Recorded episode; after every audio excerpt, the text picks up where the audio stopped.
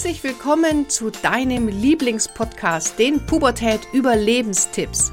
Mein Name ist Kira Liebmann und als Motivationscoach und Jugendexpertin helfe ich Eltern, die Pubertät zu überstehen, ohne dabei wahnsinnig zu werden. Herzlich willkommen zu unserer heutigen Podcast-Folge. Und heute habe ich wieder einen ganz, ganz spannenden Gast für dich eingeladen, und zwar die Nina Toller. Ja, die Nina Toller folge ich auf Instagram. Sie hat mittlerweile über 11.000 Follower auf Instagram. Und äh, Nina Toller unterrichtet die Fächer Englisch, Geschichte, Latein und Informatik an einem Gymnasium. Nina, da müssen wir gleich noch mal drüber sprechen. ähm, in ihrer Freizeit hat sie sich immer wieder mit den digitalen Medien beschäftigt und sich weitergebildet, so dass ihr Unterricht mittlerweile eine Mischung aus analogen und digitalen Medien ist. Dazu nutzt sie vor allem das 4 K-Modell, kritisches Denken, Kommunikation, Kreativität und Kollaboration. Wichtiger Bereich, gehen wir gleich drauf ein. An ihrer Schule ist sie die Koordinatorin für Digitalisierung und bildet Lehrkräfte und Dozenten bundesweit fort. Ihre Ideen, Erfahrungen und Material teilt sie auf ihrem Blog tollerunterricht.com und in den sozialen Medien. Wow, Nina, ja, da revolutionierst du mal den Blick, den man oft auf Lehrkräfte hat. Finde ich ganz, ganz großartig. Aber jetzt mal, Nina, ganz kurz. Wie kommt man dazu, freiwillig Geschichte, Latein und Informatik sich auszusuchen? Hast du da eine Affinität dazu oder wie kam das? Ja, ich glaube, äh, ich glaube, daran liegt es genau. Also ähm, es machte mir schon immer Spaß. Informatik hatte ich in der Schule selber nicht. Also ich musste da auch ähm, schon sagen, ich glaube, da war mein Interesse schon wirklich weit gespannt und ähm, musste dann wirklich ja mich äh, entscheiden, was ich denn nehme. Und da war ich eher immer sprachaffin, sodass ich alle Sprachen immer bei allen Wahlpflichtbereichen äh, gewählt habe, die möglich waren. Und ähm, ich glaube, ich muss es mal so sagen, meine La Liebe zu Latein hing natürlich auch damals schon stark von, äh, vom Lehrer ab. Also der hat das so toll gemacht und uns da so für begeistert. Ähm, und es war so strukturiert. Und das ist für mich so als, ich glaube, organisatorischer, strukturierter Mensch eine ganz tolle Sache gewesen. Danach hatte ich ja auch äh, noch Französisch, da habe ich die Unterschiede schnell gemerkt.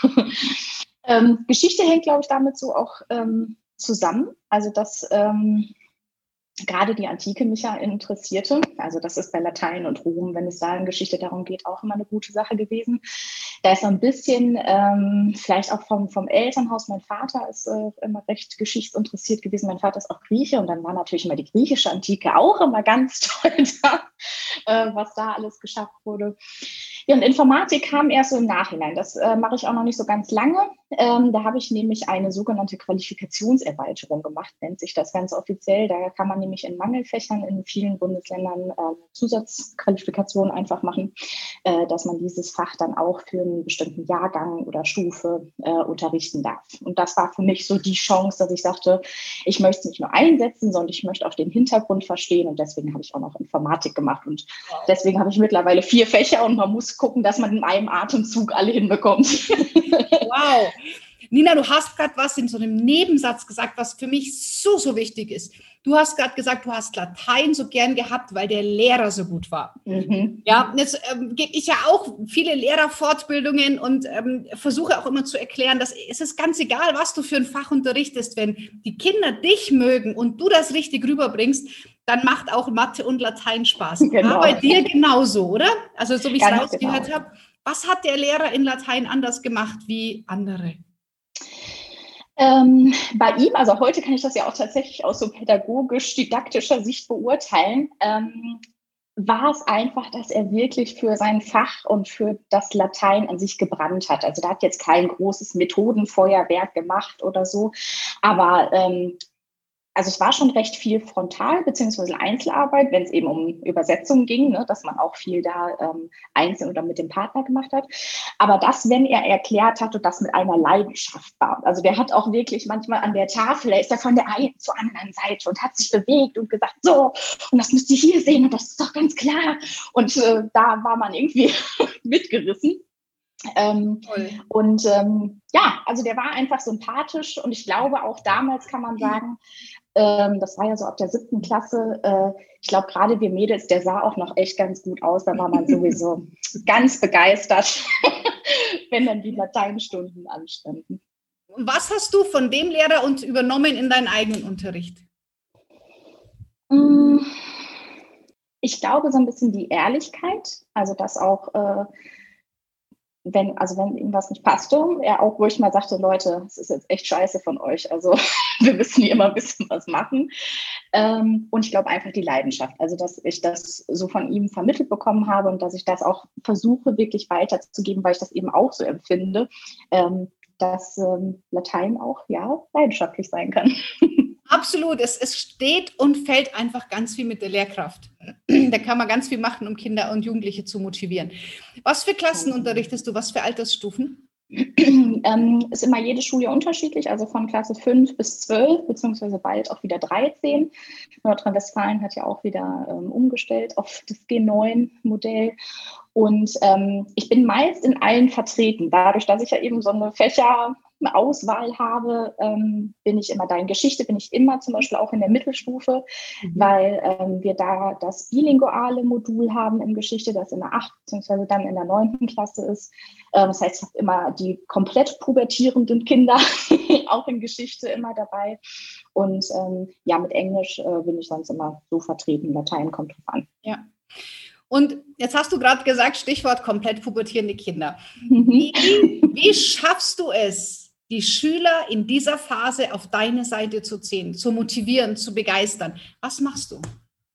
Ich glaube, da ist es auch ähm, mittlerweile so einmal das Digitale, also mit den digitalen Medien, dass ich eben sage, sie können sich auch eine keine Ahnung, historische Figur aussuchen und mit der eine, Snapchat-Story oder so machen oder äh, eine Emoji-Story. Und das finden sie dann immer ganz komisch, weil das so für sie so abgefahren ist, weil das eben gar nichts sehr mit Geschichte zu tun hat und dann ähm, sich aber darauf gerne einlassen, wenn sie sowas ähm, erstellen dürfen. Oder ähm, was ich auch oft mache, dass ich sage, ähm, egal, wir sammeln komplett alle Fragen. Also wenn euch irgendetwas auffällt und ihr entweder ihr versteht es nicht oder ihr habt eine Interessensfrage und wollt etwas wissen, dass wir daraus immer so einen Sammelkatalog machen und die dann auch daraus ähm, manchmal ein Referat, eine Präsentation machen dürfen, können, sollen und sich da auch gerne zusammentun ähm, können, sodass auch wirklich nebenbei ähm, Themen behandelt werden, die nicht explizit im Lehrplan stehen, sondern eben aus Interesse, die aber trotzdem eben dazu passen, aber von den ähm, Schülerinnen und Schülern dann vorgestellt werden, sodass sie dann gleichzeitig auch üben können. Wie mache ich eine Präsentation?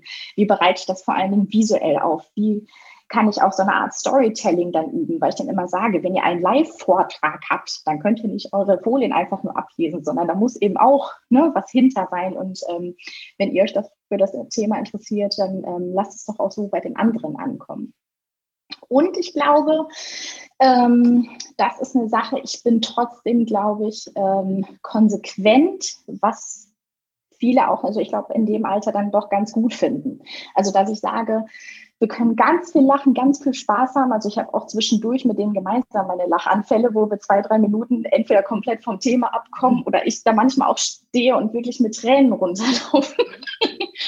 Dann ähm, ist es auch, wenn Sie dann schon sehen, oh, Frau Toller wird wieder rot, dann sehen Sie schon, ich muss eigentlich äh, lachen und versuche es zurückzuhalten.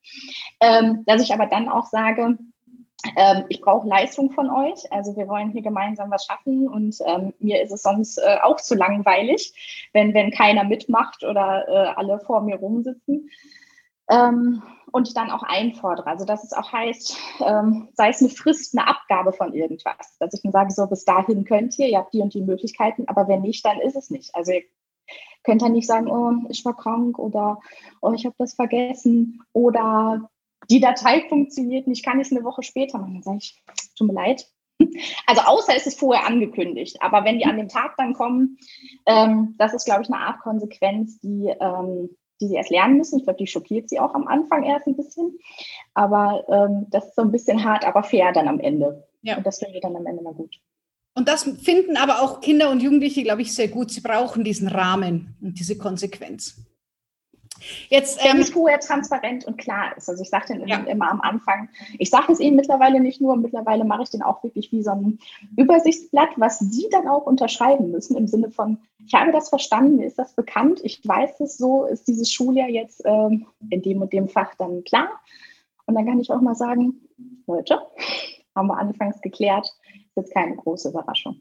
Ja, Okay, ja, total spannend. Und äh, das gibt aber Kindern Sicherheit. Ne? Und dann wissen sie genau, woran sie sind. Du bist berechenbar und dann haben sie die eigene Verantwortung, Was mache genau. was mache ich nicht? Und das ist natürlich sehr, sehr schön. Absolut, finde ich total spannend.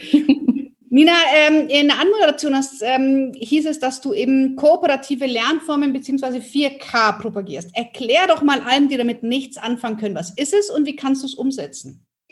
Ja, das soll ähm, einmal nichts ersetzen, sondern alles, was jetzt auch ähm, ja, Lehrkräfte in ihrer Ausbildung pädagogisch-didaktisch lernen, ist trotzdem das Grundgerüst und das kommt eben mit dazu, das kann man sehr gut verbinden. Ähm, das finde ich hat jetzt auch gar nicht so viel mit Digitalem zu tun, sondern wirklich mit einer Art ähm, des Lernens und ähm, Lehrens. Ich habe jetzt gerade schon das Beispiel gegeben äh, in Geschichte, wenn Sie dann eben an etwas interessiert sind, dass sie das eben auch hinterfragen und dann vielleicht auch recherchieren und präsentieren. Und das ist das Ganze, was eben sagen, man kann diese 4K nicht sehr gut voneinander trennen da sie immer irgendwie ähm, zusammengehören und mit dem anderen doch verwurstelt sind. Aber wenn Sie zum Beispiel dann recherchieren, äh, brauchen Sie ja einmal das kritische Denken, also auch, dass Sie überhaupt mitdenken und dann ja auch für Ihre Interessensfrage kommen, dass Sie dann aber auch sehen, ähm, welche Quellen nehme ich überhaupt, was ist verlässlich, was, welche Informationen brauche ich dafür, wo kann ich die wiedergeben, wo finde ich die? Äh, und wie breche ich das dann ähm, herunter, sodass eben die anderen, die nicht diese ganze Recherche im Hintergrund haben, das auch verstehen können? Ähm, dass sie eben miteinander kommunizieren und kollaborieren sozusagen, dass sie eben meist ähm, es ja nicht alleine machen, sondern auch mit einem Partner oder in einer Gruppe, dass sie dann eben auch wissen, wie sie ähm, sich organisieren, dass diese Arbeit eben gut klappt, also dass nicht einer alles alleine macht, dass sie aber gleichzeitig auch unabhängig von Zeit und Raum sozusagen arbeiten können, dass sie eben die Techniken oder die Medien dazu haben, dass sie ein Dokument erstellen können, eine Präsentation erstellen können und jeder ist aber trotzdem in seinem eigenen Zuhause, dass sie sich nicht treffen müssen, ähm, das aber so machen können, auch wenn sie dann entweder im Bus sind auf dem Weg nach Hause oder schon im, im Schlafanzug auf der Couch sitzen, das eben auch noch machen könnten, wenn sie ähm, denn wollen. Und das, ähm, wenn man mit dieser 4K-Brille, nenne ich es manchmal, auch denkt und seinen Unterricht plant, hat man ganz, ganz viel schon gewonnen, weil eben die Motivation wirklich so stark gefördert wird, weil eben ich sag mal, plötzlich die ähm, Kinder und Jugendlichen im Vordergrund stehen, dass sie eben nämlich mitbestimmen können. Und wenn sie das ähm, nicht nur das Gefühl haben, sondern es auch wirklich so ist, dass sie zwar in dem Rahmen des Lehrplans bleiben, aber dann ihren Weg bestimmen können, wie sie das Ganze lernen wollen, wie sie es umsetzen wollen und auch selbst eben sich nicht nur bewiesen lassen von der Lehrkraft, sondern selber ja, kreieren müssen, also etwas erschaffen müssen, dann sind sie viel mehr beim Lernen dabei. Ähm, macht viel mehr Arbeit. Das äh, sagen sie dann auch mal. Zuerst freuen sie sich auch, wenn sie dann beispielsweise, wenn ich die erste Lerngruppe habe, die ihr Handy einsetzen darf für alle möglichen Sachen, freuen sie sich wahnsinnig und sagen, ja, endlich. Dann kommt so eine kleine Kurve, wo sie dann merken, oh, das ist ja wirklich Arbeit, wenn ich hier nicht nur ähm, zuhöre oder so Frontalunterricht habe. Und dann ähm, merken sie aber am Ende, das ähm, höre ich immer in den, in den Rückmeldungen, Feedback-Phasen, die ich äh, einbaue, dass sie sagen, ja, es war viel mehr zu tun, aber ich habe auch viel mehr gelernt und kann mir das heute immer noch merken, was ich denn da gemacht habe. Ja, ja klar, weil du ähm, beim Lernen das Gefühl mit, mit reinnimmst. Ne? Also man hört nicht nur und sieht nicht nur, sondern man, man macht es selber und vor allem die, die Emotionen sind mit dabei. Und Ganz dann genau. können wir uns sowieso vieles viel, viel besser merken, wenn wir Emotionen dazu haben. Ganz spannend. Wäre schön, wenn da noch viel, viel mehr Lehrkräfte so an die Sache rangehen würden. Ja, deswegen, ähm, also bin ich auch so in diese Lehrerausbildung und Fortbildung reingerutscht, sage ich mal, weil ich immer sage, das bringt doch so viel, wenn man das von vornherein auch in der Ausbildung, im Studium mit dabei hat, im Referendariat, im Vorbereitungsdienst, ähm, weil es viele Dinge auch so einfacher machen kann. Ne? Also ja, das ist, das ist, ich glaube auch so daher kommt das, ähm, Vielleicht könnte man sagen, eigentlich bin ich ein ganz schön fauler Mensch und ich habe immer nach Sachen gesucht, die mir das Leben und die Arbeit erleichtern. Und gerade da eben ähm, digitale Medien, sei es online, dass sich selber synchronisiert, dass ich von überall irgendwie zugreifen kann, ist doch viel einfacher für mich, als wenn ich ähm, ja, irgendeine Kladde, Mappe mit rumtragen muss und die nie vergessen darf, damit ich auch daran was weitermachen kann. Ja. Jetzt hast du gesagt, eben äh, Digitalisierung warst du denn schon vor Corona für diese Digitalisierung in Schulen bekannt oder kam dein Aufschwung jetzt erst in den letzten eineinhalb Jahren? Hm, ich sag mal, ein bisschen bekannt war ich schon. Also den ähm, Blog, den ich ja habe, den ähm, habe ich 2016 gegründet. Da fing ich aber klein wirklich an. Ähm, aber da ich glaube, es kam auch so ein bisschen durch Latein, weil das eben das Fach war, wo sich die wenigsten vorstellen können, dass da was modern, digitales irgendwie laufen könnte. Ähm, hatte ich da dann einige Anfragen von äh, auch Fachleitern, von Dozenten, dass ich eben da die Referendare denen mal so einen Workshop gebe. Und ähm, dadurch kam das so langsam, weil ich eben aber auch sichtbarer wurde durch die sozialen Medien. Also ich habe Dinge aus meinem Unterricht geteilt, nicht nur Material, was ich jetzt erstellt habe, sondern auch direkte ähm, Reihen, Unterrichtsmaterial, ähm, gleichzeitig aber auch mit Rückmeldungen, wie ich es nochmal machen würde. Ich habe oft ähm, die Arbeiten, also nicht die Klassenarbeiten der, der Schülerinnen und Schüler, aber das, was sie eben erstellt haben, natürlich immer mit Einverständnis dann gezeigt, ähm, sodass man sich auch eben vorstellen konnte, was kommt denn dabei rum. Oder ich habe eben auch ähm, angefangen, ähm, Schülerinnen und Schüler mit einzubinden, wenn ich Workshops gegeben habe, dass ich nachgefragt habe, kann ich davon ein paar mitbringen oder können die sein, weil das sind ja eigentlich die Expertinnen und Experten geworden, wenn die in ihrem Tool, sag ich mal, damit gearbeitet haben. Ja. Und ich glaube, das war so was ähm, Neues, was dann so ein bisschen ähm, schon vorher dazu führte und dann aber eben durch Corona, weil man eben wusste, ach, die Nina Toller macht ja da so was Digitales. die können wir mal fragen. Da ist auch jetzt gerade bei Instagram echt ähm, gewachsen, sagt man ja dann, äh, bin ich gewachsen und habe dann wirklich einige bekommen, die auch dann Nachfragen gestellt haben, ähm, sodass ich wie so Mini-Mikro-Fortbildungen mittlerweile auch in meinen Stories immer über Instagram gebe und da dann auch die Rückmeldung erhalte. Okay, wow, spannend. Ähm, wie kann man bitte Lateinunterricht modernisieren? Sag mal, was kann man denn tun? ähm, äh, ja, also indem man es eigentlich ähm, sich auf das Beruf, was schon 100 Jahre alt ist, also auf die Reformpädagogik nämlich. Das war schon um die Jahrhundertwende 1900 war es da, dass eben das Kind, hieß es damals, in den Mittelpunkt gestellt wird ähm, und ähm, das Lernen eben vom Kind ausgeht. Und dass man das so ganzheitlich macht, dass man eigentlich alles kreativ dann auch wieder in Richtung 4K gedacht einsetzt, was einem einfällt. Ähm, sei es jetzt komplett analog, ähm, das habe ich jetzt in dem Wechselunterricht gemacht, vor allen Dingen ähm, als immer nur ja ein paar Schülerinnen und Schüler mhm. anwesend waren in den letzten Wochen, habe ich gesagt, wir brauchen hier irgendwie was. Natürlich müssen wir Inhalt machen, also auch Latein. Wir brauchen mal ein bisschen was anderes. Wir sind wieder da. Wir brauchen Bewegung. Wir brauchen vielleicht was Spielerisches, wieder ankommen. Und ähm, sei es, dass sie ihre eigenen äh, Brettspiele erstellt haben mit Vokabeln, dass sie ähm, mit Straßenkreide sind wir auf den Schulhof gegangen und haben Hüpfekästchen gemalt und sind, haben da Vokabeln und Grammatik mitgeübt. Also dass sie Konjugation und Deklination damit geübt haben.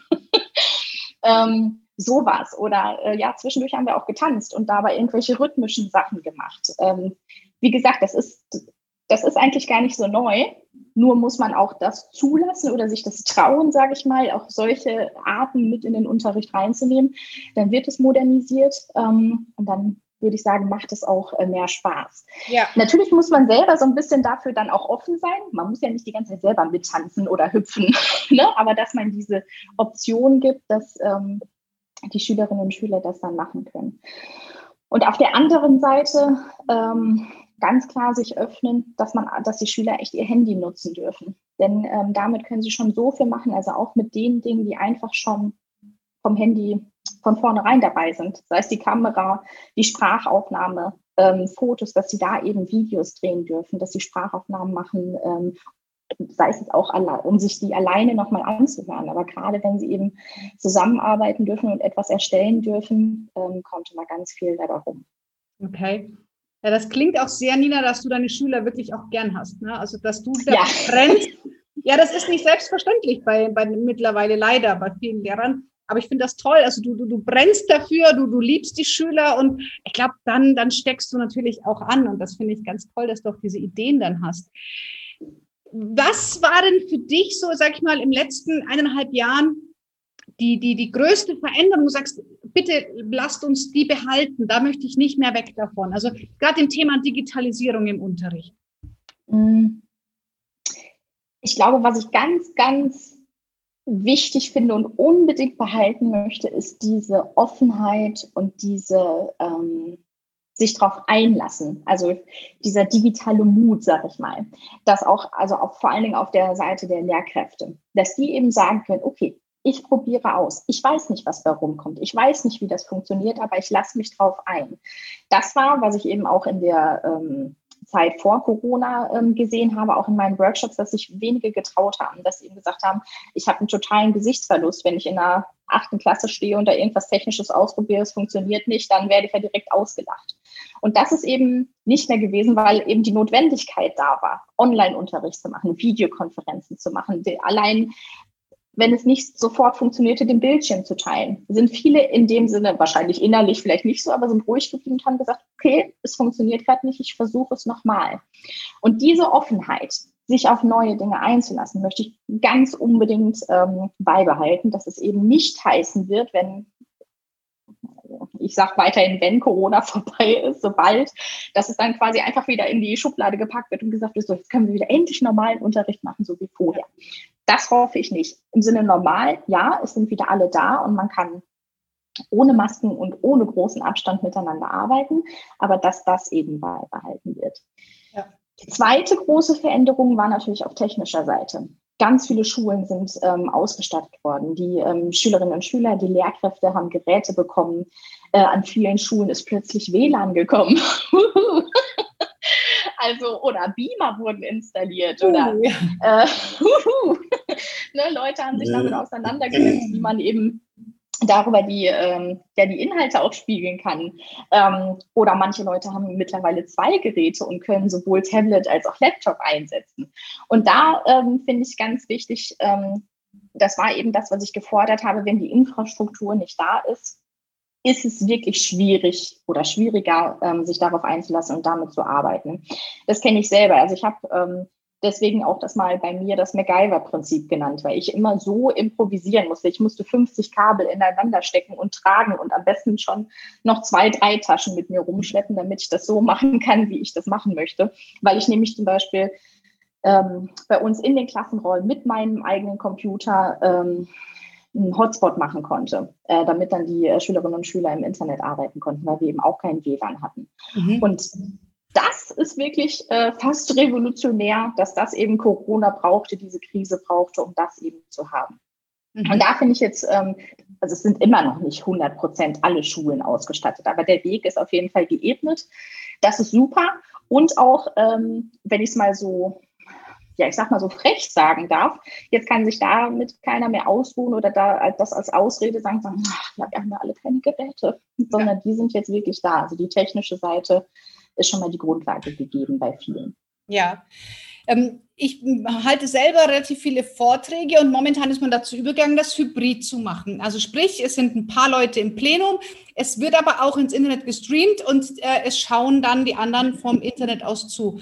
Kannst du dir das im Unterricht auch vorstellen, dass man nicht sagt, wir haben Wechselunterricht, ähm, sondern wir haben Unterricht, ein Teil der Klasse ist da, ein Teil ist zu Hause?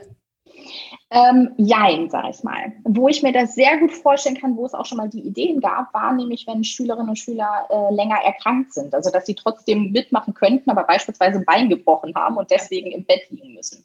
Das war vorher auch allein datenschutzrechtlich nicht möglich, dass gesagt wurde, äh, nee, also das Kind könnte zwar teilnehmen, wir in der Klasse auch als Lehrer wären zwar bereit dazu, aber man durfte nicht. Und ich glaube, da ist jetzt diese Hemmschwelle auch ein bisschen weg, dass wenn solche Fälle auftreten, man das durchaus machen kann. Oder womit wir garantiert ja weiter zu tun haben werden, ist, wenn äh, es ab und zu nochmal Quarantänefälle gibt, dass die trotzdem am Unterricht teilnehmen können. Ja. Wir haben es jetzt auch so versucht, dass wir wirklich gestreamt haben, auch im Wechsel. Der Teil, der zu Hause war, war äh, in der Videokonferenz und ähm, die Schüler vor Ort eben auch.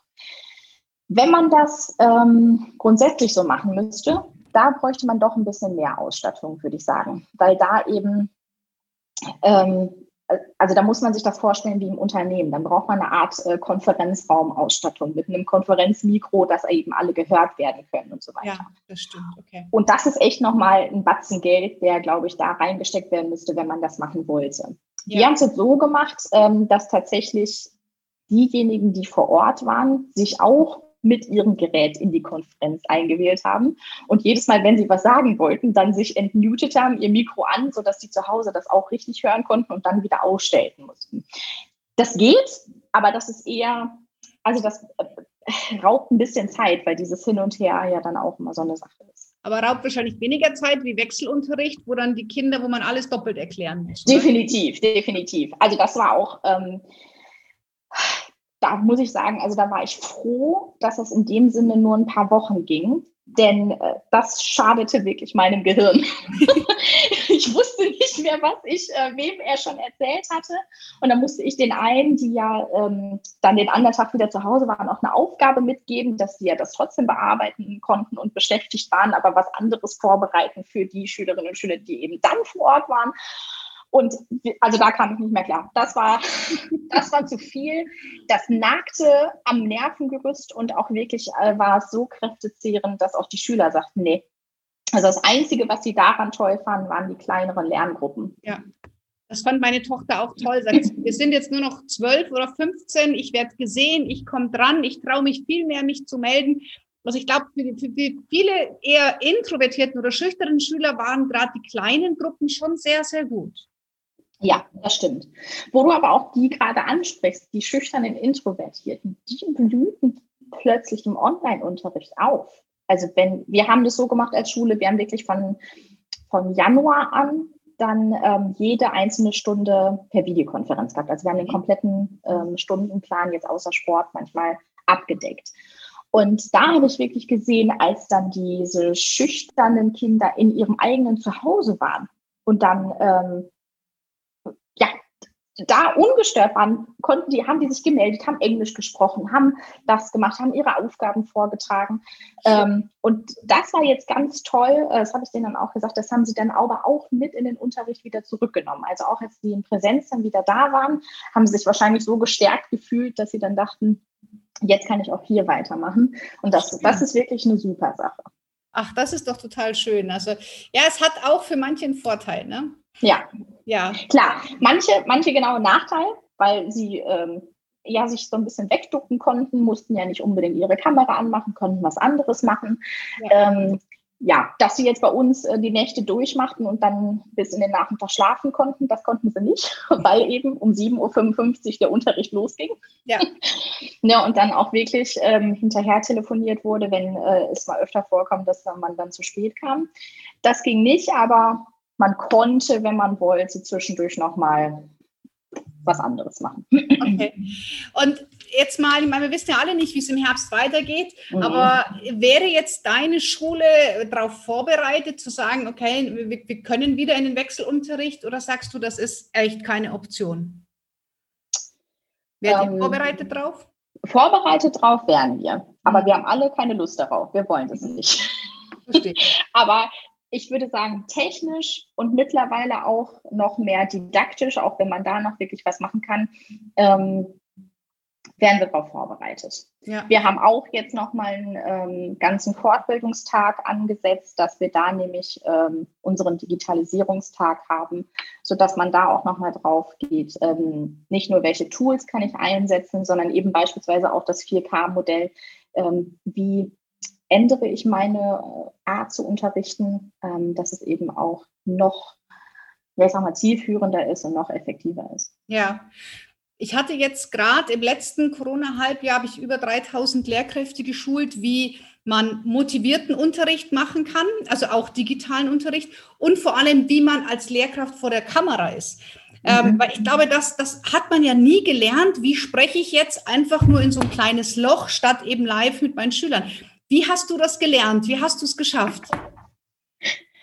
Ähm, da muss ich sagen, also ich glaube, ich habe da einen Vorteil, weil ich früher ähm, Theater gespielt habe und auch ganz viel getanzt habe, immer auf der Bühne und Turnieren und so. Und gerade auf der Bühne, man sieht ja das Publikum nicht, außer vielleicht die erste Reihe. Und man muss immer irgendwie in das Schwarze gucken ja. und trotzdem ähm, ja abliefern sozusagen. Ich glaube, das ist mein Vorteil gewesen, dass ich so ein bisschen das kannte. Ähm, alle sehen mich, aber ich sehe keinen.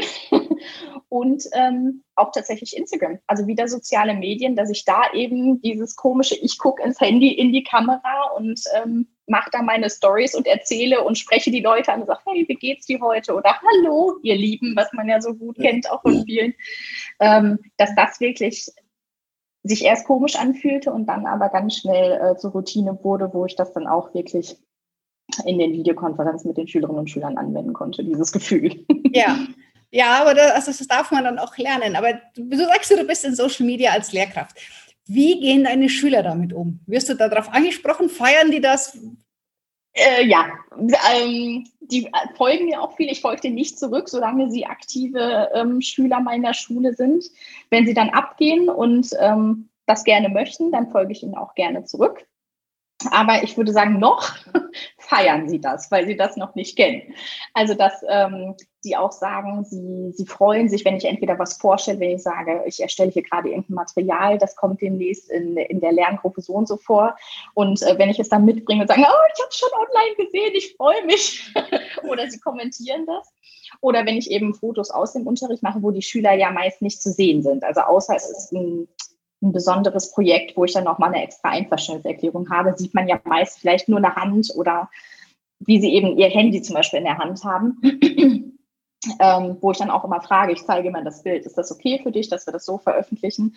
Und dann wollen sie zum Beispiel auch immer markiert werden und sagen, Frau Toller, wir wollen ihren Fame. also, dass sie das dann äh, mit dabei haben. Also das finden sie, wie gesagt, ganz cool und ähm, kommentieren manchmal auch Sachen oder sprechen mich dann im Unterricht darauf an. Ähm, die nächste Stufe, die ich komischer fand, war, als äh, mir anfingen, Eltern zu folgen. das dachte ich dann hoch. Das ist ja nochmal eine neue Variante. Okay.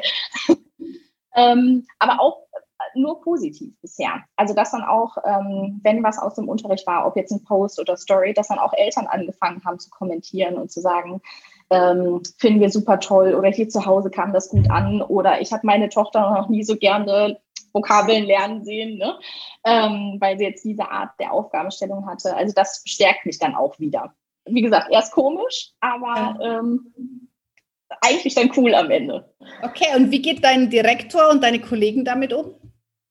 Ähm, der Direktor ist ähm, der stärkt mir den Rücken und sagt auch, machen Sie das weiter, seien Sie weiter so forsch und ähm, findet das super. Und ähm, ich glaube, deswegen hat er mich ja dann auch befördert, dass ich das auch wirklich machen kann. Denn ähm, jetzt aus seiner Sicht, das ist natürlich auch echt Publicity für die Schule, denn so oft wie mein Franz-Haniel-Gymnasium genannt wird, ähm, ist das, glaube ich, schon eine ganz, ganz coole Sache. Und er, ähm, da bin ich auch wirklich also froh drum und auch mittlerweile stolz drauf, würde ich sagen, dass er mir eben vertraut und sagt, Sie haben das in der Hand, ähm, Sie repräsentieren uns auch und ähm, ja, dass er jetzt nicht, also er will immer ungefähr wissen, was ich tue. Wenn ich jetzt bei einem großen Projekt oder so dabei bin, muss ich mir ja sowieso seine Genehmigung ähm, einholen. Aber ähm, dass er mir eben so vertraut, dass er weiß, äh, ich tue da eigentlich nur Gutes. Und die Kollegen kommen, die auch mal und sagen, hey Nina, wie hast du das gemacht? Oder sagen die eher hier, äh, ich will damit nichts zu tun haben? Ah, das war so eine Entwicklung. Ähm, anfangs sehr skeptisch, also das haben die Digitaltante oder auch das Digibabe wurde ich genannt, ähm, aber so, ich sag mal noch niedlich äh, gemeint vielleicht. Ähm, manche dann auch eher im Sinne von, ach ja, aber das ist ja jetzt nicht die wahnsinnige Revolution, es gibt ja auch so guten Unterricht. Da habe ich gesagt, ja klar, gibt's auch. aber man kann auch so äh, das Ganze eben öffnen. Und mittlerweile sind ganz viele ähm, dabei, dass ich so eine kleine Arbeitsgruppe habe von Leuten, die gerne ähm, das so mitmachen. Das ist jetzt tatsächlich wegen Corona ein bisschen ähm, vor Ort eingeschlafen, aber dass eben ähm, ich weiß, wer da auch affiner ist, wer interessiert ist, wer da gerne äh, mitmachen möchte, sei es jetzt zum Beispiel auch interne Fortbildungen, die dann da sind oder das eben in ihrem Unterricht einsetzen wollen. Und ähm, es gibt jetzt auch viele Kollegen, die mir eben beispielsweise auch bei Instagram eben bei meinem Unterrichtsprofil oder Lehrerprofil folgen und dann auch da kommentieren und sagen, ach ja, das kann ich demnächst ja auch mal machen. Also das ist ähm, auch so eine Sache mittlerweile geworden. Okay. Und was ist denn deine Motivation, gerade auf Social Media das so zu teilen? Weil es ist ja eine zusätzliche Arbeit für dich. Ähm, ja, bietet aber auch große Reflexionsmöglichkeiten. Also, dass ich äh, nochmal darüber berichte, wie ich es gemacht habe. Und meist sage ich ja dann auch dazu, entweder es hat ähm, gut geklappt an der Stelle oder das würde ich nochmal anders machen.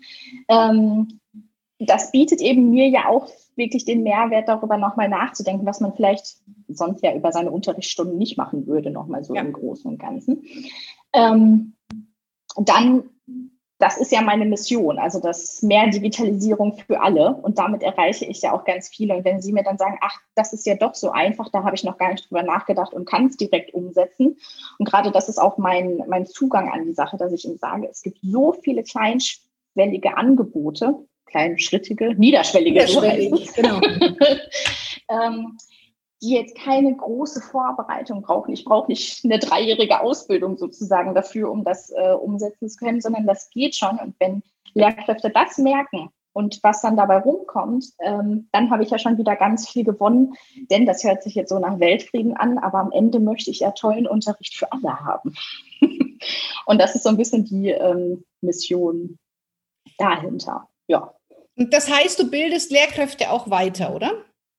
Ja, ähm, also immer mal, mal wirklich offiziell, dass ich eingeladen werde, um diese Fortbildung zu machen oder eben, ähm, dass ich tatsächlich über das, was ich auf dem Blog schreibe, darstelle, eben auch zur Verfügung stelle, ja kostenlos, ähm, dann auch eine Weiterbildung ist.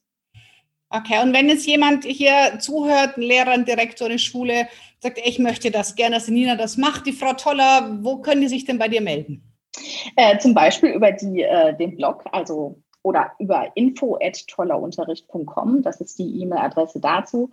Wenn man äh, meinen Namen in die Suchmaschine eingibt, seines Vertrauens, äh, kommt man auch schnell auf meine Kontaktdaten. Also man kann mich da überall finden mittlerweile. Mhm. Äh, es kommt immer so ein bisschen drauf an. Ich arbeite ja wirklich Vollzeit in der Schule. Also vormittags ist meist schlecht. ähm, aber einfach anfragen, wenn es da sein muss, äh, sein oder auch sein muss jetzt am Vormittag, dann ähm, kann ich, wie gesagt, mit meinem Schulleiter sprechen, ob ich dafür eine Sonderurlaubsgenehmigung bekomme. Aber die sind sehr äh, beschränkt, die okay. Tage, die er mir freigeben darf. okay, aber wo, wo, wer, wer möchte, der findet dann auch mit dir eine Lösung. Ganz genau. Okay. Äh, wir packen natürlich auch die Links, die E-Mail-Adresse, Webseite, alles in die Shownotes oder in die Podcast-Beschreibung oder in die Videobeschreibung. Du findest also alles auch hier. Ja, das ist ja spannend. Nina, wo geht in deinen Augen die Reise hin? Mit der Digitalisierung an Schulen? Mm, wenn ich träumen darf und das Ganze mal so sagen würde, wie ich es mir vorstellen könnte, dann wirklich mehr in Richtung anderes Mindset, Richtung Schulentwicklung, agile Lernformen, also dass man so ein bisschen auch ähm, Hierarchien öffnet vielleicht, ähm, dass man sich mehr auf, vor allen Dingen, ich glaube, das ist auch eines meiner größten Anliegen, dass man sich an die Prüfungsformate rantraut. Ich kann so tollen alternativen Unterricht machen und wenn ich am Ende aber trotzdem mit Stift und Papier eine, einen Text schreiben muss, klappt das irgendwie so auseinander, was am Ende abgefragt wird. Ähm, und vielleicht, also die Idee finde ich ganz toll, ähm, die kommt von dem Hackathon von Wir für Schule, dass es diesen Friday gibt. Das ist also quasi eine, das muss jetzt nicht jede Woche sein. Ich glaube, dass, äh, dafür bin ich vielleicht gerade auch noch so traditionell, dass ich denke, hoch, ein ganzer Tag in einer jeder Woche weg wäre vielleicht ein bisschen komisch, aber dass man, ähm, dass es wert ist, diese Idee weiterzudenken, dass die Schülerinnen und Schüler einen gewissen Zeitraum bekommen, an dem sie wirklich ähm, selbst arbeiten können, was ihrem Interesse entspricht.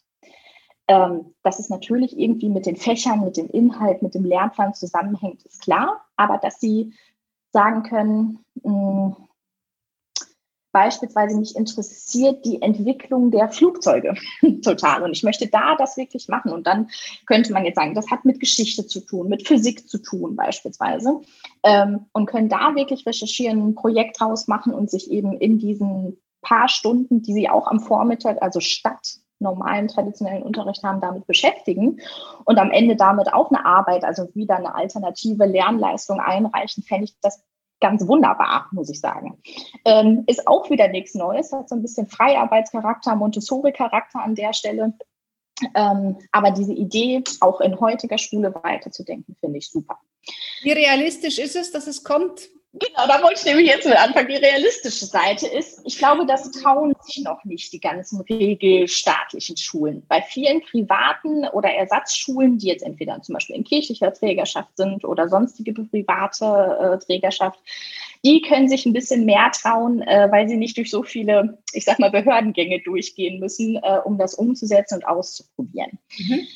Ähm, deswegen wünsche ich mir, dass das auch auf Ministerialebene ankommt, sodass man da so ein bisschen weiterdenken kann. Realistisch, glaube ich, ist es, dass ähm, es selbstverständlicher wird, mit digitalen Medien zu arbeiten, wo jetzt auch die Ausstattung da ist, dass man ähm, ein bisschen selbstbestimmter Richtung des Lernens auf Seiten der Schüler gehen kann, dass sie eben auch ja, sich aussuchen können, möchte ich den Text schreiben, möchte ich ein Erklärvideo machen, möchte eine Präsentation einsprechen, so ungefähr.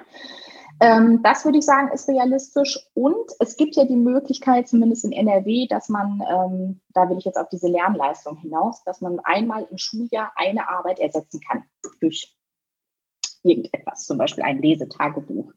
Und dass man da, das finde ich realistisch zu machen, dass man das zum Beispiel einmal pro Halbjahr machen darf, also zwei Arbeiten im Schuljahr. Das wäre doch mal ein Schritt, der nicht so krass ist. Mhm. Okay. Dass man quasi das System nutzt und weiterhin da drin bleibt, aber immer kleinere Schritte ähm, verändert. Denn ich glaube, ganz viele haben auch, glaube ich, momentan nicht mehr die Kraft jetzt zu sagen, also nach Corona auch, und sich darauf einzulassen, dass man wirklich Disruption, Transformation im kompletten Sinne des Systems hat. Mhm.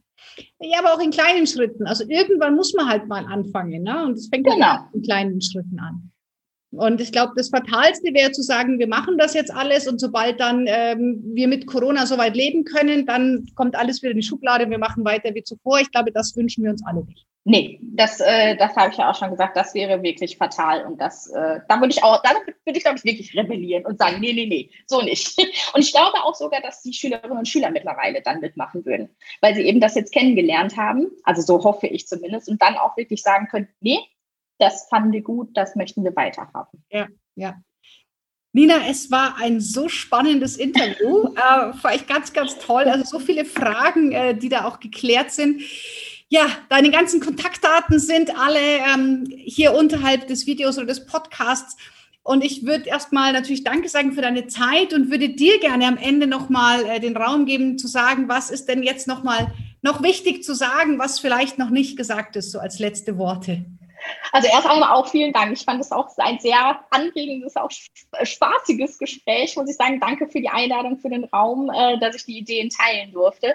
Und an alle, die irgendwie zuhören, ähm, wirklich Netzwerk bilden, Spielräume nutzen. Also es sind so viele Dinge in einer Grauzone, die kann ich dann in meinem eigenen kleinen Feld umsetzen. Und sei es nur, wenn ich mit einer Klasse, jetzt als Lehrkraft gesprochen, anfange und da ausprobiere. Es ist ganz viel nicht verboten. Man muss es nur einfach machen. Und das ist eben auch mein Motto. Einfach machen. Idee haben, Ziel haben, mit den Schülerinnen und Schülern gemeinsam äh, diesen Spielraum nutzen und dann eben Verbündete suchen. Wenn sie nicht im eigenen Kollegium an der eigenen Schule sind, wirklich online äh, sich ein Profil anlegen, Verbündete dort suchen und da bekommt man so viel Input, Ideen und Austausch und auch Ermutigung wirklich, ähm, dass man mit äh, noch viel mehr Liebe dann bei der Sache dabei ist.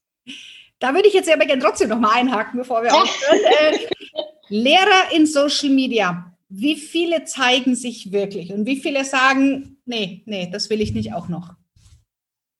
Ich würde sagen, immer mehr. Also manche haben so einen gemischten Account, dass sie jetzt beispielsweise bei Instagram einen privaten Account haben, wo sie dann, ich sag mal, die gängigen Bilder von äh, Urlaub, Essen, Hochzeit zeigen ähm, und dann aber auch anfangen, so ein bisschen ähm, anderen Lehrer-Accounts zu folgen und da dann vielleicht mal was ähm, so von zeigen. Und manche trauen sich dann, also da gibt es immer mehr von, deswegen auch Hashtag Insta-Lehrerzimmer oder Hashtag Twitter-Lehrerzimmer, mhm. die dann sich einen ähm, eigenen Account nur für diese Lehrersache anlegen und entweder nicht zu sehen sind oder nicht unter Klarnamen da sind. Was ich allerdings äh, trotzdem sagen würde, dass man das ruhig machen kann, weil es eben so viele Vorteile am Ende auch bietet ähm, und da wirklich mit äh, kompletter Lehrerthematik auftaucht. Ja. Und ähm, klar, manche sind auch immer noch, die sagen, nee, auch Social Media komplett ist nichts für mich, aber dass es immer mehr werden, äh, die sich trauen, rauszugehen, wie Verena Bender zum Beispiel in ihrem Podcast sagt. Ja, ja, Lehrer Schmidt haben jetzt äh, irgendwann in meinem Podcast dann in den nächsten Wochen. Also mhm. das ist ja auch so äh, jetzt entstanden durch Corona. Also ich glaube, das bietet halt auch wahnsinnig viel Mehrwert, das, was ihr tut. Also ich glaube, jede Lehrkraft, die Online-Wissen vermittelt, bietet halt für so viele Schüler echten Mehrwert. Du würdest ja, Nina, auch viele Menschen nicht erreichen, wenn du das nur in deiner Schule machen würdest. Ganz genau. Und ähm, das lohnt sich das dann noch mal mehrfach, wenn man doch ähm, sei es gutes Material erstellt hat oder weiß, ich kann dieses Thema so gut erklären, das verstehen immer alle. Warum mache ich das dann nicht für alle? Deswegen zum Beispiel auch meine ähm, Videos bei YouTube, die sind immer öffentlich für alle, sei es jetzt Latein, sei es Englisch, Geschichte, ähm, dass ich eben da was erkläre und nicht nur für meine eigene kleine Klasse oder Lerngruppe mache, sondern eben ähm, auch da. Und das ist zum Beispiel auch, wenn ich das noch als letztes sagen darf, wenn die ähm, Schülerinnen und Schüler wissen, das geht in die Welt hinaus, strengen sie sich noch mal einen Tacken mehr an, okay.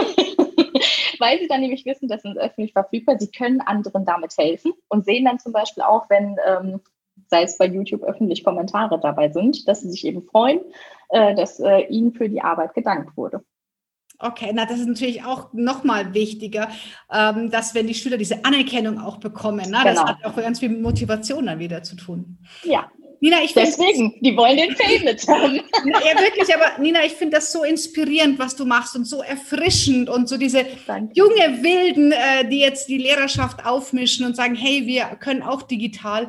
Ich finde es so, so toll und deswegen auch vielen, vielen Dank von meiner Seite dafür. Dankeschön auch. Sehr gerne. Alles klar, Nina. Dann vielen, vielen Dank für deine Zeit. Und ähm, ja, ich hoffe, dir hat die Podcast-Folge gefallen. Lass gerne hier einen Kommentar da, ähm, kannst auf YouTube auch kommentieren. Und wenn du Fragen hast an Nina, findest du alle Kontaktdaten in der Beschreibung. Danke dir, Nina. Wunderbar. Vielen Dank. Tschüss. Tschüss.